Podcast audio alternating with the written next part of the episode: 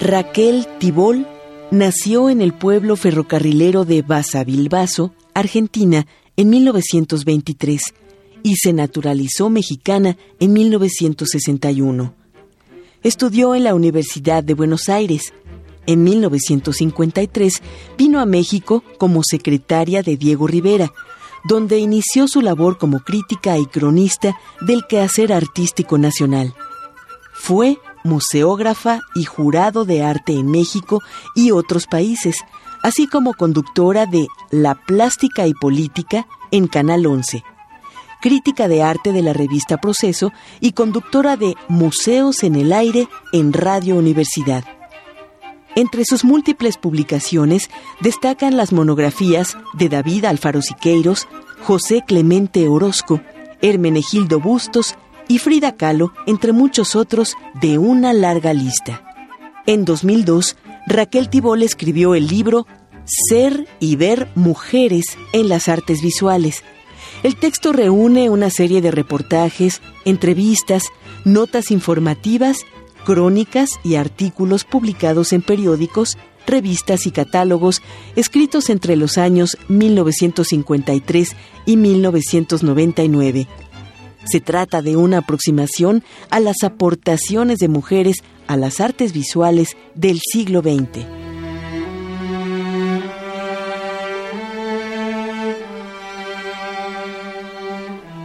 A sus 91 años y luego de una semana de permanecer hospitalizada, Raquel Tibol no logró la batalla contra la neumonía y dejó de existir la tarde del domingo 22 de febrero a las 18.15 horas.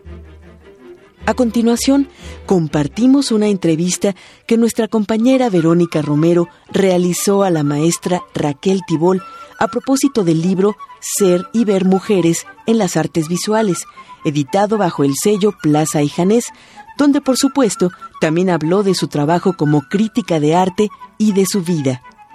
Esta grabación fue hecha en julio de 2002 en el estudio C de Radio Educación.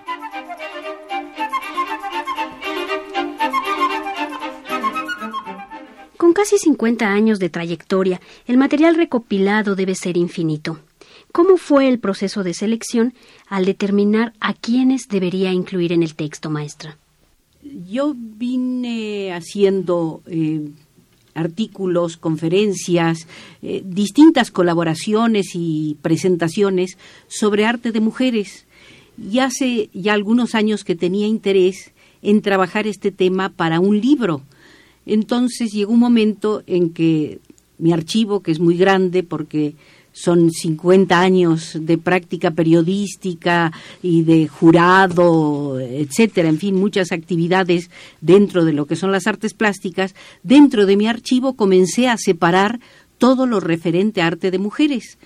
Pintoras, escultoras, grabadoras, dibujantes, instaladoras, etcétera, etcétera, mujeres feministas, no feministas, eh, en fin, toda la variedad que se podía dar, inclusive de algunas artesanas llegó un momento en que dije, bueno, hay que comenzar a escribirlo y coincidió con que Plaza y Janés me cursó la invitación de hacer un libro y les propuse el tema de las mujeres, de modo que fue una coincidencia cuando yo ya tenía separado mi tema, cayó del cielo la invitación de Plaza y Janés, una editorial importante, de modo que me lancé a hacer el libro. Pero los apartado era un material muchísimo mayor que el que podía entrar en las 300 cuartillas que me habían pedido, porque una editorial pide un número de cuartillas determinado y yo en eso me pidieron 300, no entrego 300 y media, entrego 300. Entonces comencé un armado casi como de mecano.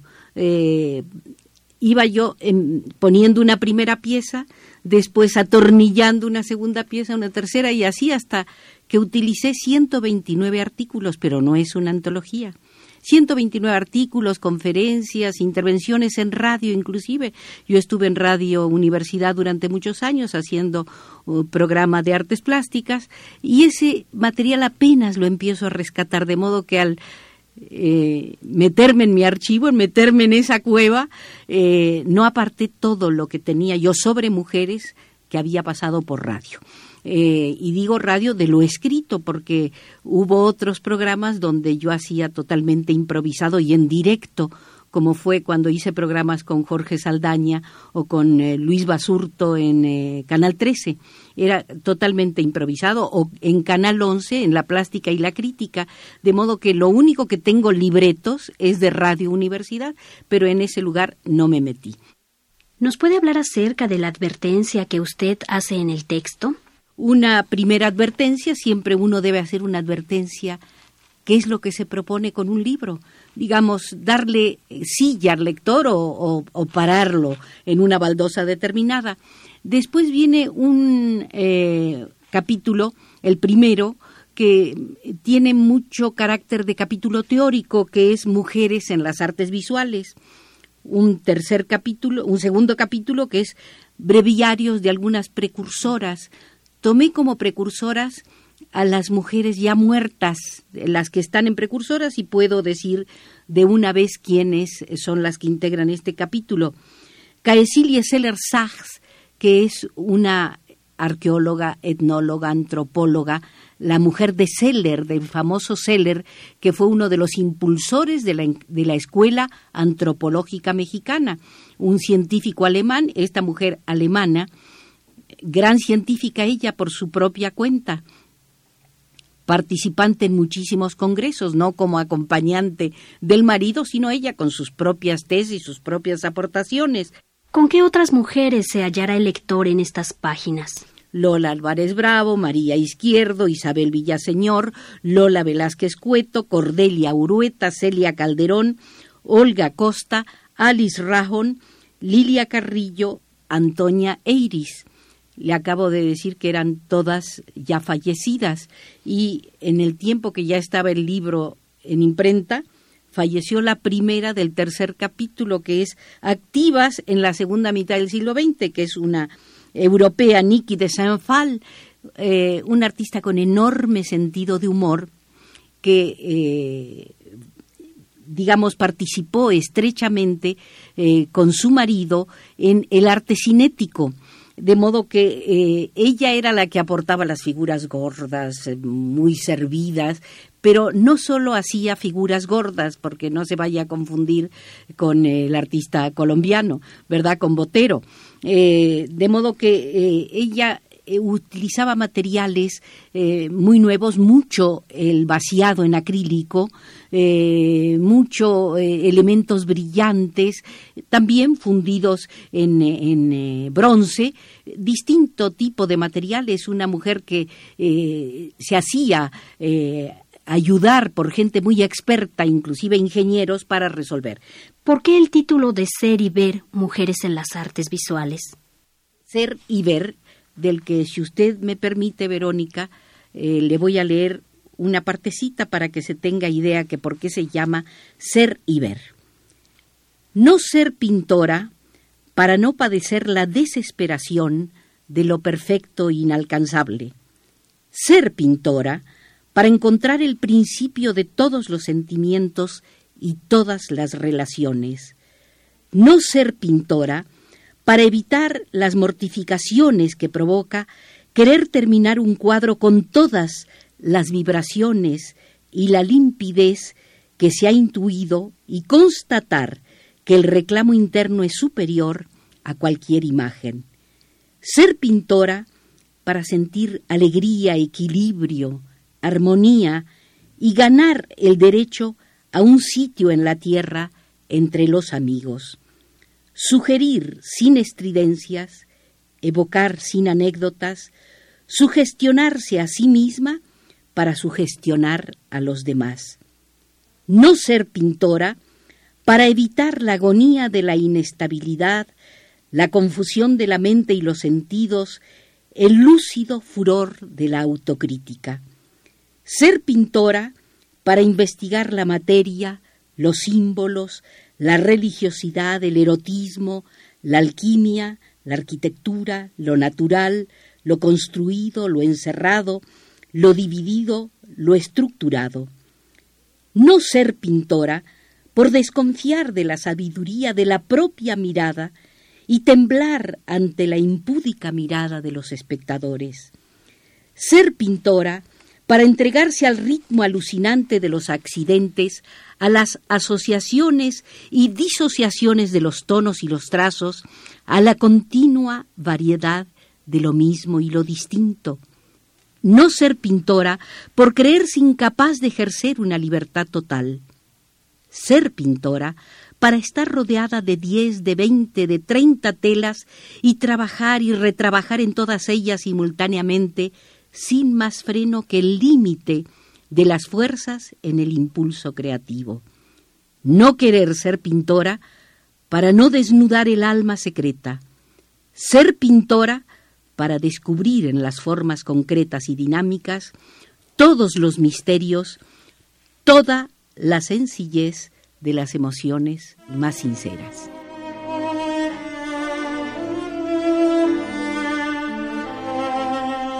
Fue considerada leyenda viva del arte mexicano.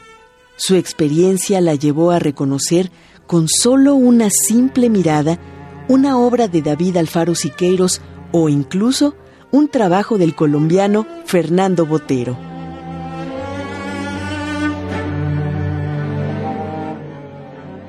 Maestra, dígame una cosa, las mujeres vemos o hacemos artes visuales de distinta forma que lo hacen los hombres. Hay algunas maneras de hacer que son marcadamente femeninas y otras que no lo son. Eh, yo a este terreno donde mujeres y hombres comparten eh, ideas similares le llamo el terreno neutro. Ahí en, el, en, esta neutralidad mm, entran ambos géneros. Eh, pero hay mujeres que hacen un arte marcadamente femenino. Hay una artista joven de, que está considerada en el libro, no en los capítulos específicos, sino en los más generales, en el último capítulo específicamente, Paula Santiago. Pero, ¿qué hace Paula Santiago? Vestiditos de criaturas hechos en papel de arroz, en el más fino papel de arroz, escritos con escrituras a veces muy amargas, a veces muy dramáticas, a veces eh, un poco con eh, cierto simbolismo, con ciertas incógnitas más o menos descifrables, con su propia sangre escriben los vestiditos y están rematados con bordados, pero bordados hechos con el propio cabello de Paula Santiago. Difícilmente un hombre se va a sacar el cabello largo, serían los lacandones, ¿verdad? ¿Cuál es la presencia del sexo masculino en las artes plásticas? La presencia masiva de hombres en las artes plásticas, Renacimiento, Edad Media, inclusive antes y antes, es decir, los hombres llevan siglos de una participación numerosa, masiva en las artes visuales, mientras que eh, las mujeres, de manera masiva, segunda mitad del siglo XX. De modo que hay todavía un cierto derecho no de ponerlas aparte, porque hay que saber en qué momento se las pone aparte, sino hacer un señalamiento de cuántas cualidades, tendencias, eh, talentos han aportado en solo 50 años. Maestra, ¿cuál ha sido, cómo ha sido la evolución de la mujer mexicana precisamente en las artes? Desde el siglo XIX, donde no, no estaban en la Escuela Nacional de Bellas Artes porque no tenían derecho a entrar en la clase de desnudo, de modo que si no podían tomar una clase tan importante como la de desnudo, que era muy valorada dentro de la academia, entonces no podían inscribirse como alumnas regulares. Algunos de los maestros, digamos José María Velasco, les daba a las señoritas o señoras pintoras clases particulares. La única figura importante que podemos rescatar ya como artista profesional, que era alumna en la Escuela Nacional de Bellas Artes, pero no la trato en este libro. Hay una pequeña monografía sobre ella, creo, hecha por una alumna de la carrera de Historia del Arte de la Iberoamericana. Es Natalia Baquedano. Natalia Baquedano tomó clases de escultura y asistió a las clases de desnudo. Fue la primera alumna regular en la academia eh, en lo que se llama Academia de San Carlos, que no me gusta decir academia, porque es Escuela Nacional ahora de Artes Plásticas, antes de Bellas Artes. Natalia Baquedano también tomó clases con otras personas de fotografía. Y ahora quiero explicar la eh, relación de las mujeres con la fotografía en el siglo XIX. Al fin, a principios del siglo XX, Natalia Baquedano, muy principios del siglo XX, tuvo un estudio de fotografía en lo que hoy es la calle de Madero. De modo que ahí tenemos una personalidad completa, escultora, fotógrafa y activa. Pero, ¿por qué se dedicaban las mujeres a la fotografía? En la época de Benito Juárez se crearon para las mujeres las escuelas de artes y oficios. En estas escuelas de artes y oficios, y este es un tema que sí trato en el libro, eh, las mujeres tenían derecho a estudiar fotografía, aunque hubo poquísimas fotógrafas, digamos. La mamá de Alfredo Salce, que debe haber empezado en el siglo XIX, era fotógrafa y fotógrafa profesional. Con eso mantuvo a sus hijos.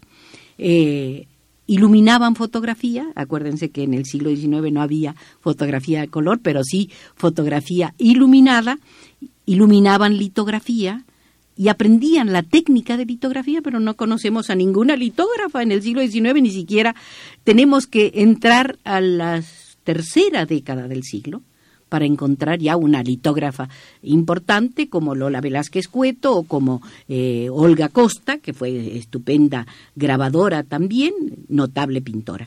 De modo que tenían esta relación de un oficio más que de un arte, pero a la vez el salto entre oficio y el arte depende un poco del medio social y también del talento personal. ¿Cómo fue el caso de Lola Álvarez Bravo? Lola Álvarez Bravo, que se casa con Manuel Álvarez Bravo, y como ella cuenta en el capítulo que él le decía, ella quería hacer su propia obra, y él en el cuarto oscuro le decía, muévele, muévele, porque ya ve que hay que moverle eh, en el ácido a las fotografías para que estén bien impresas. Eh, ella le decía, ay, me gustaría fotografiar tal cosa. Y él le respondía, muévele, muévele. Eh, bueno, se divorciaron años después y ella se dedica profesionalmente a la fotografía. Y como tenía que ganarse la vida con la fotografía, como loba, como perra, así, pero con mucha bravura, defendió antes que ningún otro fotógrafo, hombre o mujer en México, el derecho al negativo, que es un tema que surge eh, cercano a la Segunda Guerra Mundial como tema general en el mundo, el derecho de los fotógrafos eh, que trabajan de planta en instituciones y no dejan sus negativos. Ella trabajó en el Instituto de Investigaciones Estéticas y no dejó los negativos. Trabajó de planta en el Instituto Nacional de Bellas Artes y no dejó los negativos. Y se los llevó y cuando Bellas Artes quiso tener ese fondo, se lo tuvo que comprar. Hablando de las formas en que las mujeres trabajan en el arte, ¿cómo lo hace Raquel Tibol? Yo sigo escribiendo en mis maquinitas Olivetti portátil, que tengo una colección de cuatro, pero siempre una es la preferida, de modo que, pero escribo muy rápido, porque a los 17 o 16 años tomé un curso de mecanógrafa y escribo con los 10 dedos y sin mirar, de modo que me resulta muy fácil, es como si estuviera yo escribiendo a mano. Eh, entonces, al reescribir textos míos, es una manera de corrección de estilo, yo soy muy celosa de mi estilo y si lo puedo corregir tres veces, tres veces los corrijo, pese a que ya vienen corregidos. Cuando los escribí originalmente yo no entregué un maquinazo, entregué un texto investigado y literariamente corregido, con, en búsqueda de, una eh, corrección, eh, valga la repetición del término, en busca de una corrección literaria, porque yo no soy artista plástica, yo soy crítica de arte, soy historiadora de arte y practico ese género literario que se llama crítica e historia del arte. La crítica de arte que se hace hoy día debería de ser más aguda, menos mafiosa. Muchos de los críticos escriben de sus amigos o de las corrientes que privilegian. Un verdadero crítico, hoy por hoy, en un panorama tan plural como el que estamos viviendo, debe girar 180 grados su mirada y abarcarlo todo, cosa que no está ocurriendo. Estas fueron las palabras de Raquel Tibol en su discurso de aceptación de la medalla Bellas Artes en 2008. Referente de la crítica de arte en México, eterna cuestionadora del poder cultural, polémica, íntegra, directa, independiente, muchas veces dura en sus apreciaciones, Raquel Tibol nunca fue complaciente con nadie, ni estaba sujeta a amiguismos.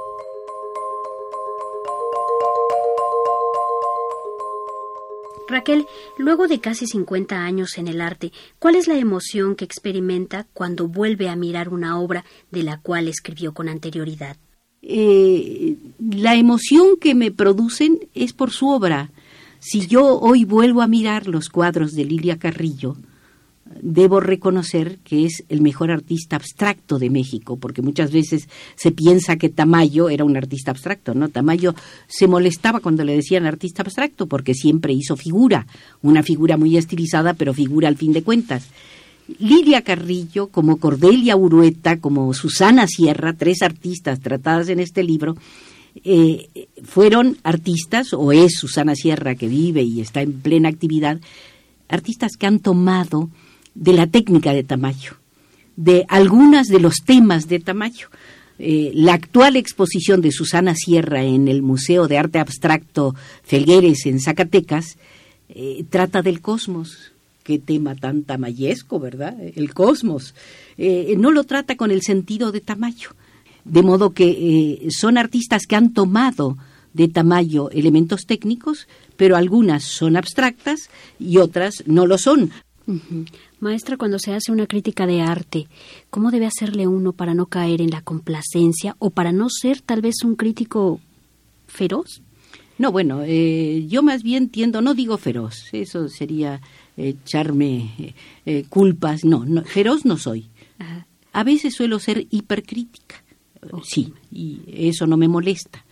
Pero cuando yo empecé a tener la sección en eh, proceso, eh, entonces decían que en los lunes yo echaba mi tibolazo. Bueno, tal vez eh, el proceso cambió de días de edición. En un tiempo estuvo fechada en lunes, en otros tiempos en sábado, en otros tiempos en domingo. Bueno, yo echaba mi tibolazo.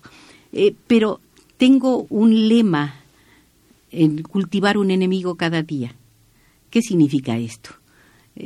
significa que no me resulta agradable el amiguismo Echar por delante el amiguismo en tareas de crítica es anular la crítica. De modo que yo prefiero decir que en vez de cultivar un amigo cada día, esto es un problema privado, privado. En el, en el terreno profesional prefiero cultivar enemigos a cederle el campo a un amiguismo eh, que no establece fronteras. En México es un viejo vicio, de modo que yo al viejo vicio le contrapongo esto de cultivar un enemigo cada día. ¿Cuáles son las características que usted le ha forjado al género de la crítica de arte? Bueno, el género, desde el momento que se escribe, desde el momento que es algo que se comunica con palabras y se escribe en una página, no puede sino ser un género literario. Pero está en el limbo porque nadie acepta concretamente que este género exista como tal en México porque una crítica y historiadora de arte de Estados Unidos que hizo una monografía sobre Tamayo ganó el premio Pulitzer. Cuando le entregaron en la última edición del Premio Nacional de Ciencias y Arte a eh, Rodríguez Prampolini, Ida Rodríguez Prampolini, que no es eh, filósofa, ella es historiadora y crítica de arte, más historiadora de arte. Se lo entregaron en el rubro de filosofía. ¿Y esto por qué? Porque en la Facultad de Filosofía y Letras no existe la carrera de Historia del Arte, pero sí eh, se puede hacer maestría y se puede hacer doctorado.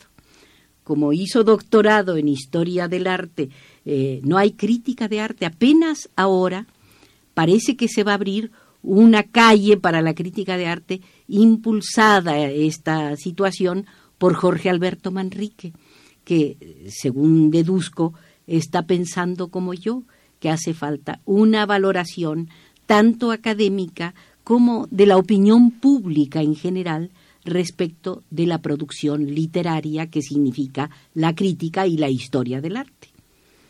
Maestra, si me permite otra pregunta, ¿qué la llevó a usted en este camino del arte, maestra? Desde muy chamaca me gustó mucho entrar a galerías, museos, leer libros sobre historia del arte.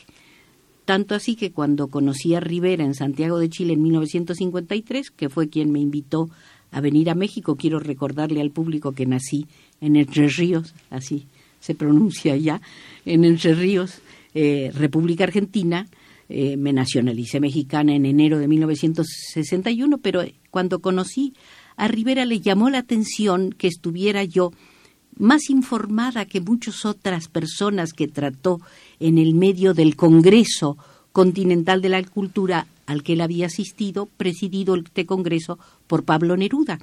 ¿Y por qué sabía yo de arte mexicano? No porque hubiera habido exposiciones de arte mexicano ni en Argentina ni en Chile, sino por los libros. Eh, y yo recomiendo mucho a la gente leer sobre arte, mirar arte. A mí me consultan mucho sobre eh, obras de arte si son auténticas o son falsas. Eh, yo he decidido hace mucho tiempo que no comercializo mi mirada. Una cosa es ejercer profesionalmente la crítica y otra cosa en un mercado perverso lleno de falsificaciones, cobrar por decir es bueno o es malo. No cobro, pero tampoco firmo ni un papel ni le pongo la firma a nada, a nada. Pero entonces traen eh, muchas falsificaciones. ¿Nos podría mencionar algún caso en específico?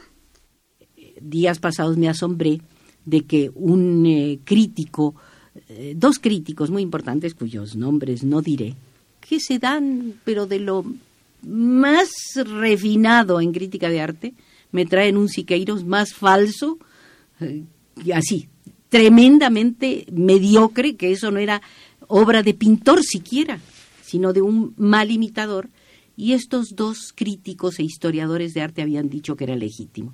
Eh, entonces, eh, la cuestión de la educación de la mirada, y yo decía los libros, cuando me traen un cuadro, saco yo mi altero de libros, en este caso la persona que me lo trajo, una vendedora de arte, eh, que había sido directora muy importante de una fundación cultural, entonces, ¿qué hago yo? Le saco el altero de imágenes a color o en blanco y negro de Siqueiros y le digo, mire, mire este y vuelva a mirar. Mire esta otra reproducción y vuelva a mirar la falsificación. Hasta que ella misma se convenció de que lo que tenía enfrente era una falsificación, porque de nada le valdría que yo le dijera, mire, Siqueiros cuando pintaba brazos los pintaba con manos, no escondía las manos, porque sabía pintar manos. Cuando ponía la, la figura de pie, le pintaba los pies porque sabía pintar pies. Esta figura que me habían traído no tenía manos, estaban escondidas debajo del rebozo de manera muy artificial, no tenía pies y bueno, toda era muy mala. Pero entonces esa manera fue mi acceso al arte. Uno nunca termina de mirar, nunca termina de educar la propia mirada y nunca la mirada personal termina por decidirse por tal o cual corriente. Si usted se decide por tal o cual corriente, tal o cual artista, tal cuadro en lo específico de un artista determinado, en ese momento usted le puso candado a su mirada. La mirada hay que tenerla abierta y nunca ser una mirada estrechamente selectiva. Bueno, le agradecemos a Raquel Tibol esta charla y su presencia en Radio Educación. A ustedes, muchísimas, muchísimas gracias a quienes yo debo estar agradecida de aquí hasta lo poco que seguramente me queda de vida, es a la tribu de Rivera. Es decir, el amor pasaba por el arte, el amor pasaba por la cultura, el amor pasaba por la historia de México.